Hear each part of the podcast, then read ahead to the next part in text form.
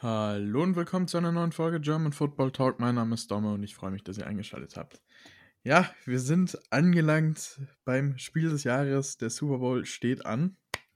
Wir nehmen das Ganze Samstag auf, also morgen ist es soweit. Ähm, mit dabei ist genau wie letzte Woche der gute Yannick. Ja, herzlich willkommen auch wieder von meiner Seite. Freut mich wieder dabei zu sein.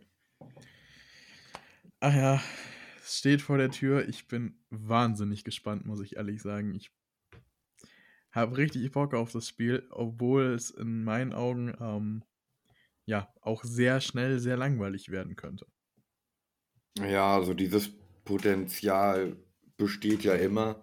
Ich meine, mal, wenn man sich mal zurückerinnert, zum Beispiel an den letzten Super Bowl der Patriots gegen die Rams, da haben alle Leute gedacht, das wird ein Feuerwerk von einem Spiel. Und dann war das so ziemlich der langweiligste Super Bowl in den letzten 20 Jahren. Ähm, also Erwartungen können immer in die eine oder in die andere Richtung ausgehen. Äh, ich muss sagen, dass ich mich auch sehr auf das Spiel freue.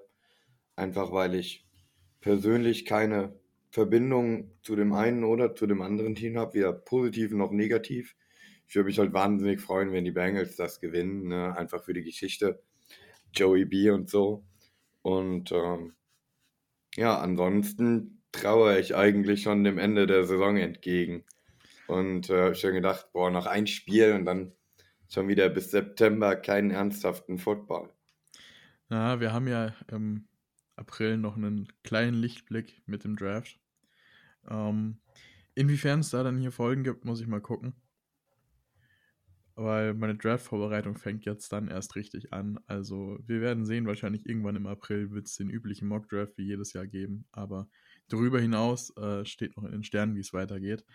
Ähm, naja, wir haben ein Spiel, das auch äh, von Las Vegas aus ziemlich eng gesehen wird. Die Rams sind vier Punkte Favoriten.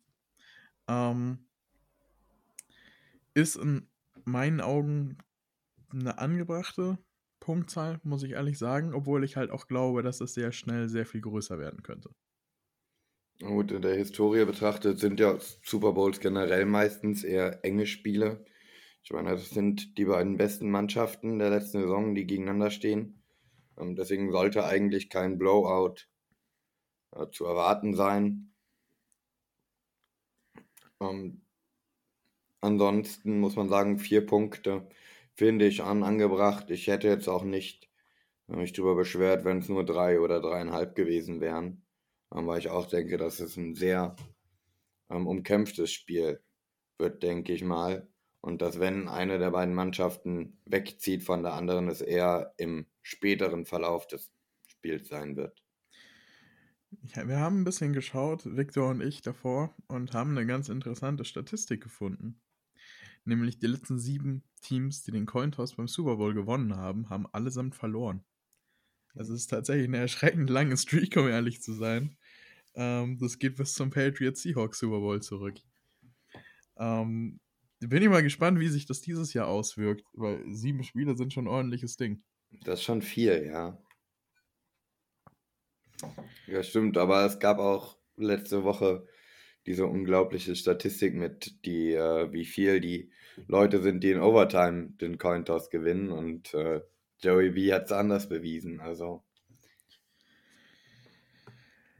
Ja, gehen wir mal zum Spiel selber. Ähm, Im Endeffekt haben wir zwei sehr, sehr gute Offenses, kann man, denke ich, ohne zu zweifeln so sagen, ähm, die auch beide sehr abhängig von ihren Quarterbacks sind. Also gerade bei LA merkt man das, finde ich, extrem.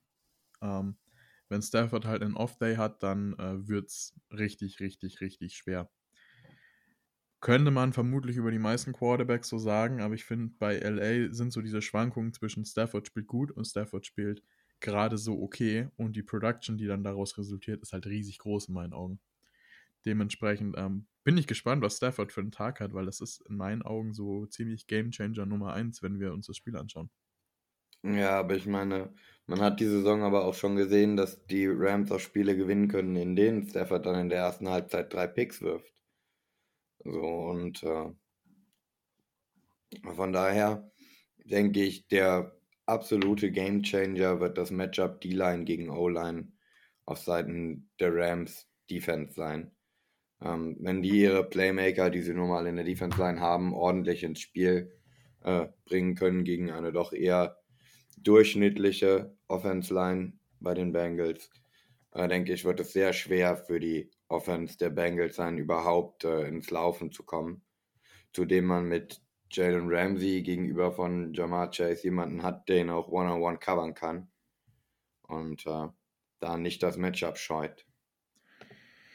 Ja, gerade die rechte Seite von der O-Line bei den Bengals macht mir mega Sorgen, weil die linke ist soweit eigentlich ganz stabil, aber gut, du hast den Schrecken jedes O-Liners mit Aaron Donald in der Mitte, aber du hast halt auf der rechten Seite Vaughn Miller, der diese Playoffs unfassbar abreißt. Ich glaube, das hat man so überhaupt gar nicht kommen sehen und auch wirklich einen riesigen Faktor an, dem, äh, an der Defensive-Stärke von den Rams spielt. Ähm, und den hast du halt im Matchup mit Hakim Adeniji und Isaiah Prince und das ist für mich das schlechteste Guard-Tackle-Duo in der NFL über die letzten Spiele gewesen. Ich frage mich sowieso, wie die Chiefs das nicht komplett ausgebeutet haben, aber ähm, ein Spieler von Von Millers Klasse kann das halt mal schnell ausbeuten. Und wenn Zach Taylor da nicht irgendwie das gebacken bekommt, dass die beiden Jungs besser spielen, dann kann das Spiel wirklich sehr, sehr einseitig werden. Ja, eindeutig. Also ähm, ich habe öfter schon den Vergleich mit einer Drehtür gelesen für die rechte Seite der Offense Line. Und äh, so ähnlich sah es ja auch aus.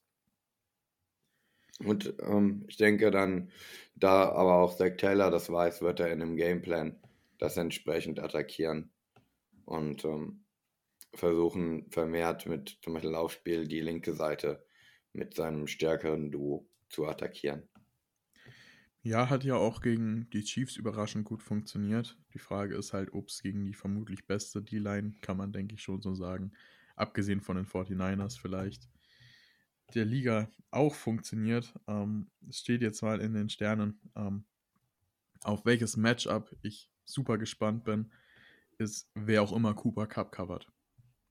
Weil, ähm, naja, da hast du jetzt nicht so viel. Du hast Eli Apple, der sich ja gerne auch mal ähm, ziemlich sehr stark toasten lässt, um es freundlich auszudrücken. Und der schon wieder auf Social Media dafür wirbt, dass er unbedingt OBJ covern will. äh, ich glaube wirklich, dass du aus Bengals Sicht hoffen musst, dass Cooper Cup viel über den Slot kommt weil du da halt Mike, äh, Mike Hilton hast, der letzte Woche phänomenal gespielt hat. Ich glaube, das ist wirklich so ähm, die eine Stelle, an der du Cooper Cup starten kannst, wenn du Cooper Cup mit Eli Apple matcht, dann ähm, wird das ein langer, sehr langer Tag für Eli Apple. Ja, ich glaube auch nicht, dass Eli Apple das beste Matchup für Cooper Cup ist. Äh, gerade da sehr viel über seine Quickness kommt und ähm, dann gerade so ein Slot Corner dagegen doch schon äh, Vorteile hat gegenüber von einem klassischen Boundary Outside Corner. Ähm, das denke ich wird sehr wichtig sein. Und du hast eben schon OBJ erwähnt. Äh, und da, wo ich unbedingt drauf eingehen wollte, jetzt hier in der Folge, ist einfach, wie sehr diese Trades, die die Rams das ganze Jahr, beziehungsweise auch vor der Saison gemacht haben, eingeschlagen haben.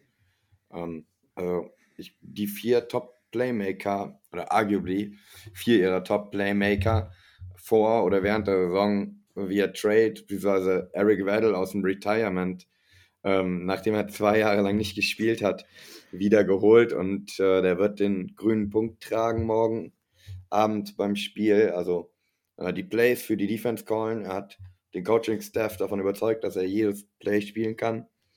Äh, auch eine unglaubliche Erfolgsgeschichte, der Typ. Der fand ich schon früher sehr sympathisch, schon in seinen Chargers-Zeiten. Und äh, ja, crazy. Ja, man muss sich halt vor Augen führen, der Mann ist 37. Saß die letzten zwei Jahre auf dem Sofa, hat kein Football gespielt, klar, war im Gym und so weiter, aber hatte kein Football gespielt. Und kommt zu den Playoffs wieder und spielt, als wäre er nie weg gewesen. Und das mit 37 auf Safety. Ich meine, er ist nicht der einzig gute Safety, den wir in dem Super Bowl haben. Ich meine, wir haben auf Gegenseite Jesse Bates. Ähm, auf den ich super gespannt bin. Weil der ist halt kein Jack Whiskey Tart, ne? Wenn er mal ein weiter, wenn er mal ein Overthrow kommt, Jesse Bates ist ein Ballhawk, der fängt den. der Mhm. fängt, den der Junge hat. Ja. Ne? Das ist definitiv jemand, auf den du als Matt Stafford extrem aufpassen musst. Äh, dieses Spiel. Aber ja, Eric Weddle ist unfassbar, was der diese Playoffs leistet. Hat die Ja. Rams auch in Tackle angeführt im letzten Spiel. Als 37-jähriger Safety, der, wie gesagt, von der Couch praktisch kommt. Von der Straße. Hey, hast du Zeit zu spielen? Äh, ja, okay. Ja, alles klar. Lass mich mal mein Team im NFC Championship Game an Tackeln anführen. Ja, das ist auch eine sehr schöne Geschichte. Würde mich natürlich auch freuen für ihn, wenn er jetzt den Ring gewinnt dann damit. Und Aaron Donald auch endlich. Also da gibt es schon ein paar auf Seiten der Rams, wo ich schon sagen würde, wäre es schon angebracht, dass die mal ihre Ringe bekommen. Ja, Aaron Donald braucht seinen Ring. Ich meine, ähm, er ist der beste Defensive Tackle unserer Zeit. Das steht, denke ich, außer Frage. Ähm, man könnte auch so weit gehen zu sagen, er ist der beste Defensive Tackle aller Zeiten. Weil im Endeffekt, wen hast du auf der Liste? Ähm, Also wenn wir von Dreier-Technik sprechen, dann schon, ja. ja, ich meine, Ich meine, es gibt schon wirklich überzeugende Nose-Tackle und das ist halt einfach nicht das, was Donald spielt. Ich meine, so das, was Vince Wilfork äh, fürs Run-Game geleistet hat, das ist halt nicht einfach nicht der Spiel, Spielstil von äh, Aaron Donald, aber äh, auf dieser Dreier-Technik, Pass-Rush-mäßig, schon wirklich außergewöhnlich. es ist auch schwer, einen Vergleich, einen Spieler zu finden, den du mit Aaron Donald vergleichen kannst. Allein schon basierend auf den physischen Voraussetzungen von Aaron Donald. Weil er ist halt, ich habe es heute erst wieder gelesen, weil ich da an einem Artikel daran arbeite. Ähm, der durchschnittliche Defensive Tackle, das Status von 2013, in der NFL ist 1,90 groß und wiegt 140 Kilo. Aaron Donald ist 1,85 und wiegt 127 Kilo. Also es ist auch schwer, dann einen vergleichbaren Spieler zu finden. Der einzige, der mir so in den Sinn gekommen wäre, ist John Randall von den Vikings Mhm. damals. Der war halt aber auch viel auf Edge unterwegs. Also so einen richtig anders heißt Defensive Tackle, der auch wirklich nur Defensive Tackle spielt, den hast du nicht und vor allem keinen, der solche Leistung abliefert. Ja, stimmt schon.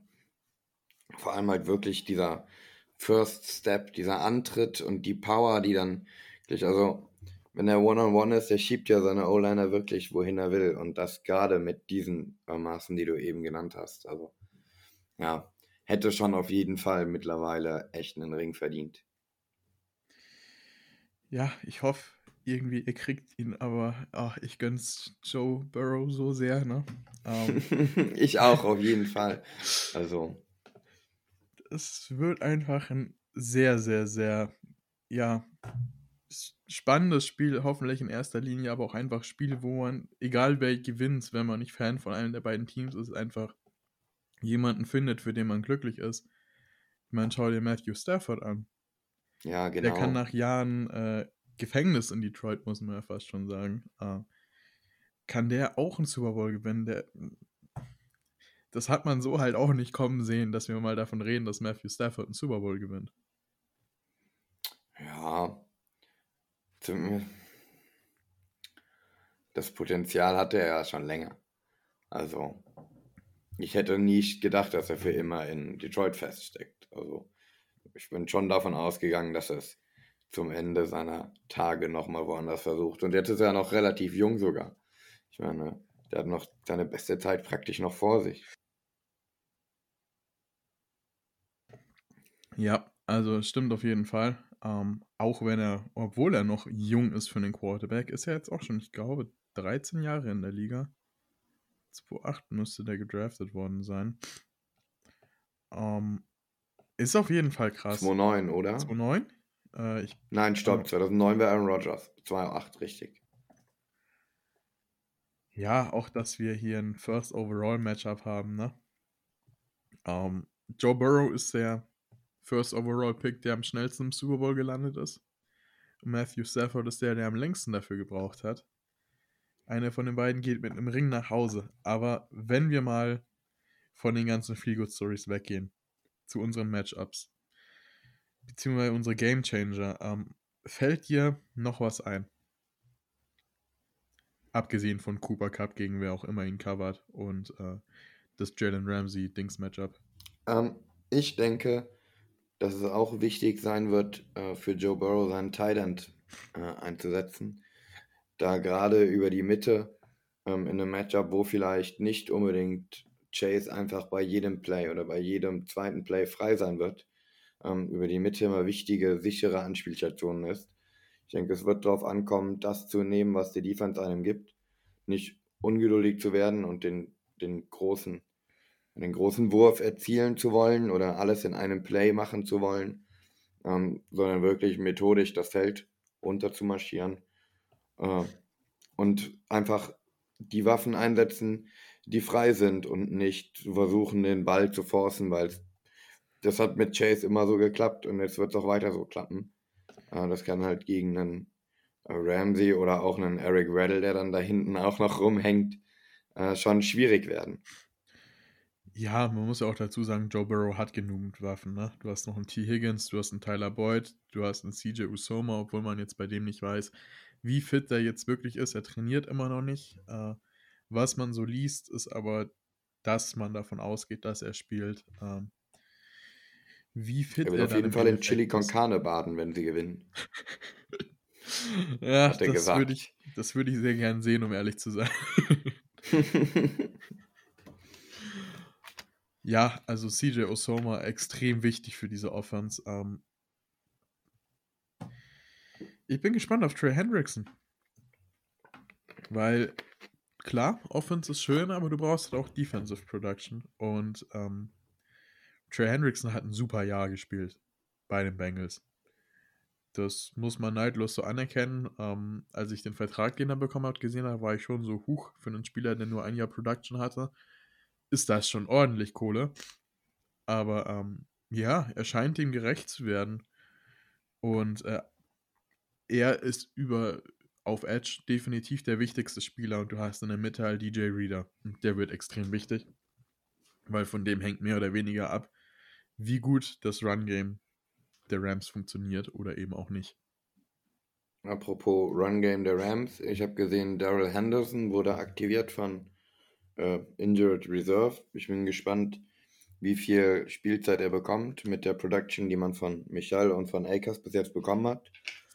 Ähm, kann, wenn er wirklich fit ist, bestimmt auch ein entscheidender Teil sein, dass man wirklich drei verschiedene Running Backs hat, die man wild durchrotieren kann ähm, ich meine, McVay ist ja eh ein Fan von seinem Laufspiel und wenn das Laufspiel gut funktioniert, wird das auf jeden Fall ein, ein Beitrag dazu sein, dass auch Stafford ein solides Spiel abliefern kann. Du hast halt definitiv ähm, Daryl Henderson den Vorteil, dass du den halt zusätzlich reinschmeißen kannst, wenn äh, Cam Akers wieder seine Ball-Security-Probleme hat. Ähm, das wäre gegen die Buccaneers fast ins Auge gegangen. Mit seinen zwei Fumbles waren es, glaube ich. Ähm, ja. ja. wenn da sowas in die Richtung von, äh, im Super Bowl passiert, dann äh, hat Cam Akers ordentlich Leute im Rücken, die den dann auch mal gut und gerne ersetzen können. Also ähm, das wird definitiv auch ein Faktor sein. Ball Security im Running Game. Bei Joe Mixon mache ich mir da auf der Gegenseite keine Sorgen, aber äh, Cam Akers ist, was das angeht, durchaus ein Fragezeichen. Ja, das stimmt. Ich meine, es ist jetzt noch mal gut gegangen, aber sowas kann einem eindeutig auch Spiele kosten. Und äh, ich denke, gerade wenn einem das zweimal in einem Spiel passiert, sollte man eigentlich denken, dass einem in zwei Wochen später im Super Bowl nicht nochmal passiert. Ja, es sollte nicht nochmal passieren. Wenn es dann passiert, war es das vermutlich größtenteils mit Cam Akers Workload im Super Bowl. Gehe ich mal schwer von aus. Ähm, ich habe das Gefühl, der Stachel sitzt immer noch tief vom letzten Super Bowl Loss bei McVay, wo er halt auch einfach, muss man neidlos so anerkennen, und hat er auch selber im Postgame-Interview gesagt, einfach outcoached wurde. Ich kann mir nicht vorstellen, dass der äh, sich einen Ring entgehen lassen will, wegen fehlender Ball Security, vor allem nicht, wenn du so ein Offensive Backfield hast, das so tief ist wie das der Rams. Ja, beim letzten Super Bowl. Aber das wusste man ja eigentlich schon, wenn man es beobachtet hat, schon vorher, dass die Rams verlieren nachdem, also beziehungsweise man hat später dann gesehen in dem Mic'd Up, wie McVay vor dem Spiel zu Bill Belichick hingegangen ist und ihn 15 Mal gesagt hat, dass er ihn vergöttert und dass er das ist, was richtig about Coaching ist und so weiter. Und ähm, ja, es war einfach dann, da war er so ein bisschen der Fanboy McVay. Und ich denke, dieses Mal, er war schon mal im Super Bowl, er hat das alles schon mal mitgemacht. Das ist nichts mehr Neues für die meisten der Rams, ist ja noch nicht so lange her. Und ich denke, dass sie diesmal eher mit dieser, als der Erfahrene äh, in diesen Super Bowl gehen und auch mit einer anderen Ruhe dann. Ja, die Erfahrung spricht, was das angeht, definitiv für die Rams. Äh, auf Seiten der Bengals ist die auch schwer zu finden, wenn du 30 Jahre lang kein Playoff-Spiel gewinnst. Ähm, abgesehen von eventuell dem einen oder anderen Move, aber ich weiß gar nicht, ob irgendein Bengals-Spieler tatsächlich schon mal im Super Bowl stand. Mir fällt zumindest, wenn ich grob durch, durchs Roster gehe, keiner ein. Ich also, wüsste jetzt auch keinen. Das ist natürlich definitiv ein Faktor, den du bedenken musst. Also wenn du als Team im Super Bowl spielst und weder dein Head Coach noch irgendein Veteran hat Super Bowl Experience, das ist definitiv ein Difference Maker. Ja, Eli Apple war noch gar nicht in der Liga, als die Giants im Super Bowl waren. Ansonsten, ich gucke jetzt mal. Aber es macht auf jeden Fall natürlich einen Unterschied. Ich meine, ähm, gerade die Patriots hat gesehen mit der Zeit, wie viel abgeklärter sie praktisch jetzt zum Beispiel in diesem Rams Super Bowl waren gegenüber äh, den Rams die ganze, das ganze Spiel über. Wenn du diese Situation ist für sich halt dann nichts mehr Neues und dieses ganze drumherum praktisch kannst du viel besser ausblenden, weil du es ja alles schon kennst. Wenn das alles dein erstes Mal ist, dann bist du neugierig auf alles und willst alles so gut wie möglich aufnehmen, anstatt dich auf das zu konzentrieren, was wirklich wichtig ist, äh, halt den Super Bowl zu gewinnen. Apropos, ja. da fand ich auch noch eine lustige Geschichte, weiß ich nicht, ob du es gesehen hast. Am Donnerstag hat der Joe Burrow Comeback Play of the Year gewonnen, hat dann seine Dankesrede gehalten und hat beim von der Bühne gehen erstmal die Trophy auf dem Pult stehen lassen, also nach dem Motto, das Einzige, was ihn interessiert, ist die Lombardi Trophy. Ja, ganz interessant auch, dass er gemeint hat, er war wahrscheinlich vom State Championship in seinem Senior Year in der High School nervöser als jetzt vom Super Bowl. Äh, auch eine sehr interessante Aussage. Ähm, ja, weiß ich nicht. Joe Burrow ist meistens eiskalt, aber so ein Super Bowl. Ricardo Allen, der Safety, war mit den Falcons ah, okay. im Super Bowl. Auf jeden Fall. Ja, gut, aber das war ja auch nicht so erfolgreich. Ja, dafür müsste man erstmal führen, dass sie seine Erfahrung da vielleicht ein bisschen was bringen kann. Ähm, dementsprechend ein Super Bowl Participant, kein Super Bowl Winner. Äh, ah, Trey Flowers war mit dem Patriots. Oh ne, das ist ein anderer Trey Flowers, okay. Ja. Hätte nichts gesagt. ähm, ja, Joe Burrow äh, wird definitiv eiskalt sein müssen. Also der ist wirklich der letzte Mann auf dem ganzen Platz, der sich da irgendwie Nerven erlauben kann. Wie gut er das dann im Endeffekt wegsteckt und ob er wirklich so eiskalt ist, wie er jetzt tut, ähm, sei mal dahingestellt. Ja, na klar, das, also ich meine, ein Dichter hat im National Championship Game gespielt. Der hat seine Erfahrungen mit großen Momenten schon gemacht. So ist das ja nicht. Ich meine, Klar ist der Super Bowl das, wovon äh, praktisch jeder als Kind träumt, bevor er mit Football anfängt oder während der Football spielt, was auch immer. Oder manche träumen auch ihr ganzes Leben lang von einem Super Bowl. Und ähm, ja, sowas weiß man nie vorher, ob einen dann die Nerven verlassen. Und apropos Nerven, bin ich gespannt, ob das Kicker-Matchup einen Einfluss haben wird. Oh, guter Punkt. Ähm, Gerade weil Evan McPherson wohl diese Playoffs einer der klatschesten Kicker überhaupt ist. Äh, und auf der anderen Seite bei den Rams es ja nicht so rosig aussieht mit der Kicker-Situation. Wenn, weißt du, was mein Traumfinish für diesen Super Bowl wäre? Game-winning Field Goal von Evan McPherson. das wäre, oh, das wäre der beste Playoff-Run von einem Kicker in den Playoffs jemals.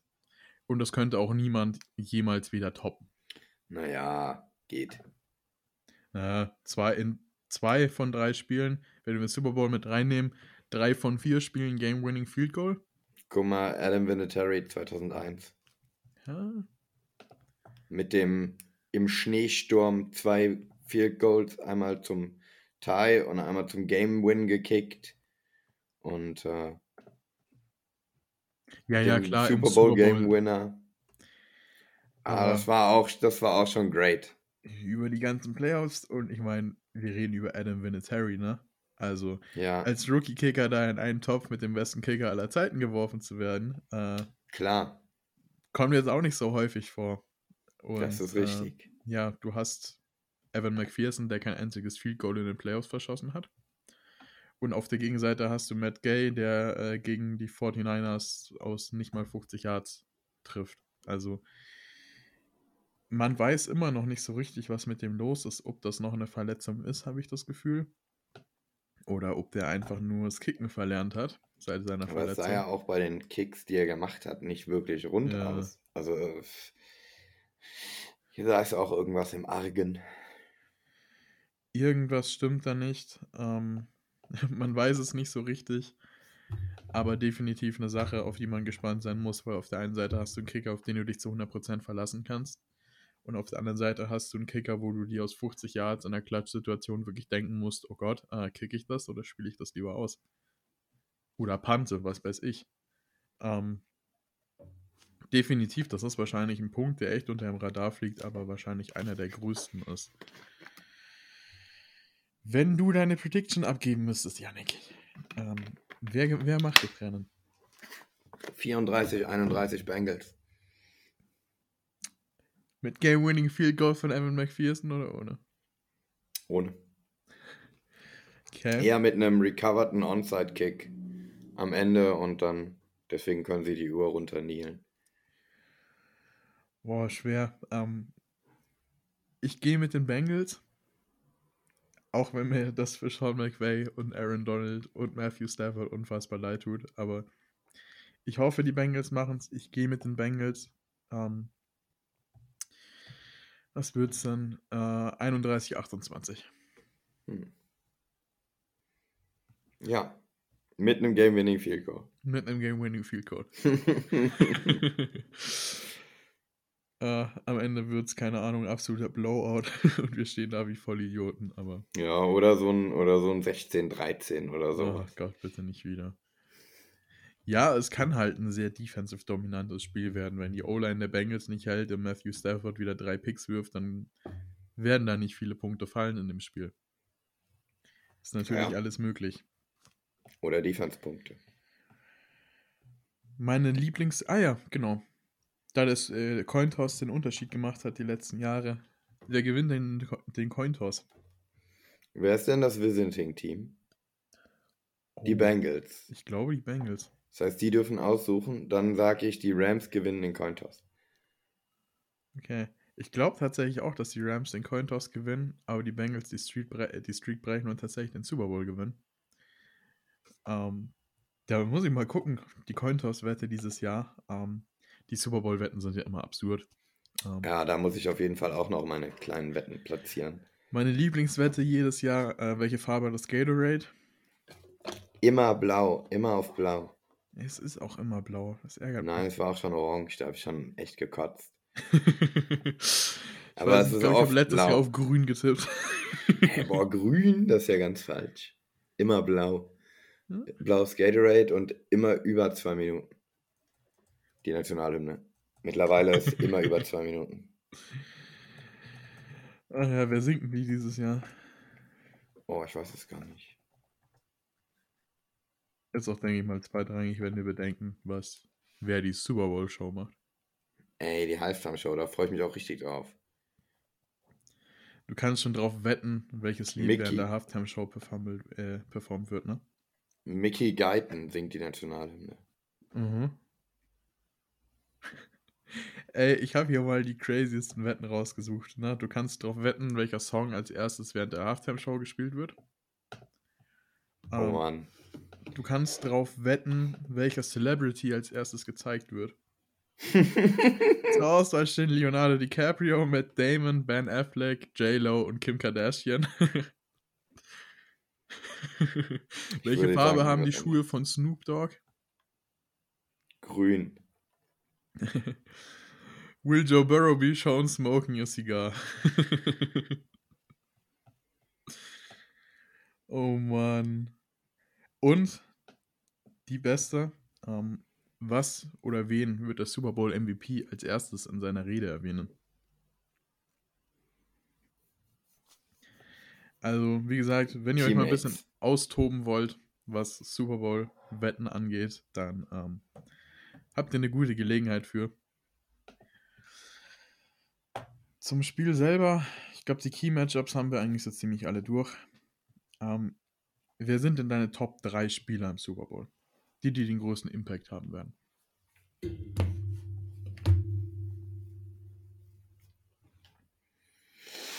Ich würde sagen,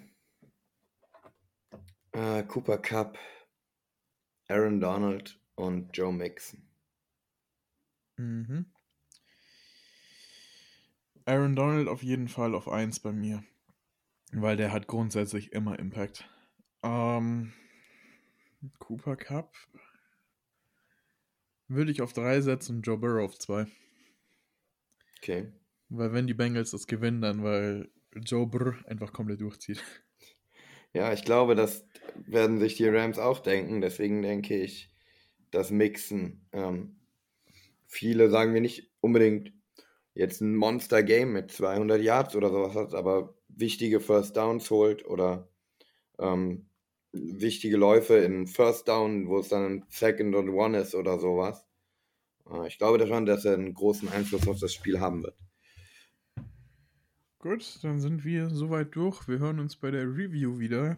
Zum letzten Mal, das so zur NFL-Season gehört. Es tut schon ein bisschen weh, muss ich sagen. Ja, aber ganz ehrlich, mit so einem, also das, was ich mir von dem Spiel erhoffe, dann ist es auch okay. Danach kann auch ruhig mal ein paar Monate Pause sein. Dann muss es, soll es aber auch bitte ein Spektakel werden.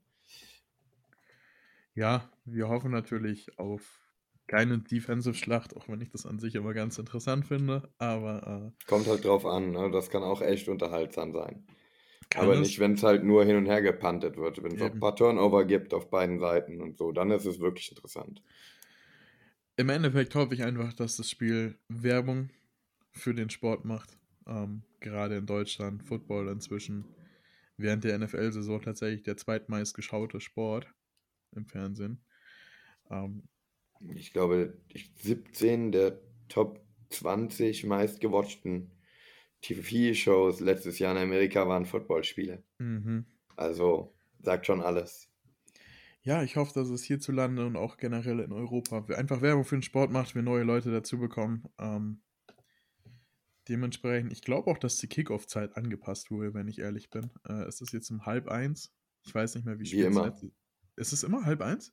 Immer halb eins. Echt, okay. Schon und auch schon seit ich Football gucke. Also Okay, krass. Ich hatte später. kann mich an nichts anderes aber- erinnern.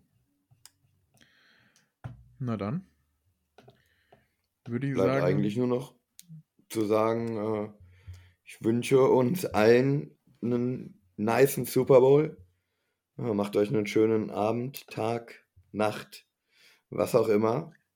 Und genießt das Spiel. Ja, auch von meiner Seite war es es dann. Wir hören uns nächste Woche wieder. Bis dahin. Ciao. Ciao.